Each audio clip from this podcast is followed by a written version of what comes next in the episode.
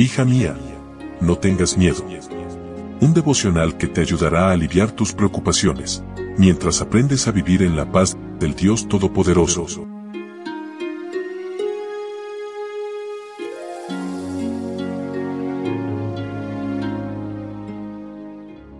Domingo, inicio de semana. Hola, hola, ¿cómo estás? Muy buenos días. Mi nombre es Analía y hoy agradezco a Dios porque estás aquí junto conmigo, deseosa de escuchar la palabra de Dios, queriendo aprender más de nuestro Señor Jesucristo. Sin miedo y sin dudas es el título para hoy y nuestro texto bíblico se encuentra en Hechos, capítulo 23, versículo 10. El alboroto era cada vez mayor.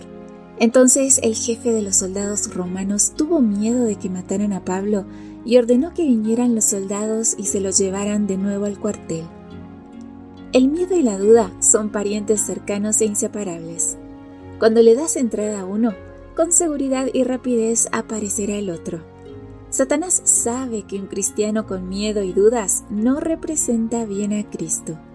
Mientras el alma esté llena de miedo y terror, la mente no puede ver la tierna compasión de Cristo. Pablo no manifestó miedo ni duda. Convencido de que cumplía la voluntad de Dios, enfrentó al concilio, los miró fijamente con seriedad y les habló respetuosamente pero con firmeza. Al captar el mensaje de Pablo, el sumo sacerdote se enfureció y ordenó que se le abofeteara. Pablo reaccionó y lo maldijo. Dios te golpeará a ti, pared blanqueada. Estaba allí para ser juzgado. Ser abofeteado antes de ser escuchado era contrario a la ley y como ex miembro del Sanedrín conocía el correcto procedimiento judicial. Cuando Pablo se enteró de que había ofendido al sumo sacerdote, ofreció una disculpa. Tal vez el defecto que le quedó en la vista lo había impedido reconocerlo o lo hizo irónicamente pues un dirigente tal sabía que era contrario a la ley abofetear al acusado sin haberlo escuchado. La disculpa de Pablo fue sincera y citó la Biblia para demostrarlo. Reconoce y respeta a las autoridades eclesiásticas.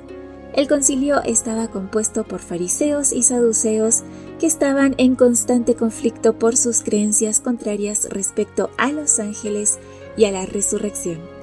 Pablo cambió el tema del debate dando testimonio de la resurrección de Jesús, lo que encendió un conflicto entre ellos. Los jueces fueron incapaces de pronunciar una sentencia justa por el desacuerdo entre ellos.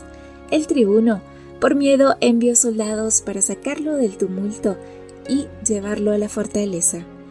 Cuando te corresponda estar en una sala de juicio para defender la fe, Dios hablará por ti. Acude sin temor ni dudas, que Dios estará allí cuando más lo necesites para darte consuelo y decirte, ten ánimo, no tengas miedo. A los que los sirven aferrándose de Él como de su Padre Celestial, les asegura el cumplimiento de sus promesas. Su gozo se hallará en sus corazones y alcanzará su plenitud. Que tengas una feliz y bendecida semana. Gracias una vez más por tu compañía. Yo te recuerdo que compartas estos audios y como cada día se van sumando más personitas a esta gran familia, les recuerdo que estamos en redes sociales, en Facebook, Twitter, Instagram, TikTok y Spotify como Ministerio Evangelike. Allí pueden encontrar nuestro material, descargarlo de manera gratuita y compartirlo en sus redes sociales. De mi parte, un abrazo muy fuerte. Yo te espero mañana aquí, primero Dios, en nuestro devocional para damas. Bendiciones. Gracias por acompañarnos. Te recordamos que nos encontramos en redes sociales. Estamos en Facebook, Twitter e Instagram como Ministerio Evangelike. También puedes visitar nuestro sitio web www.evangelike.com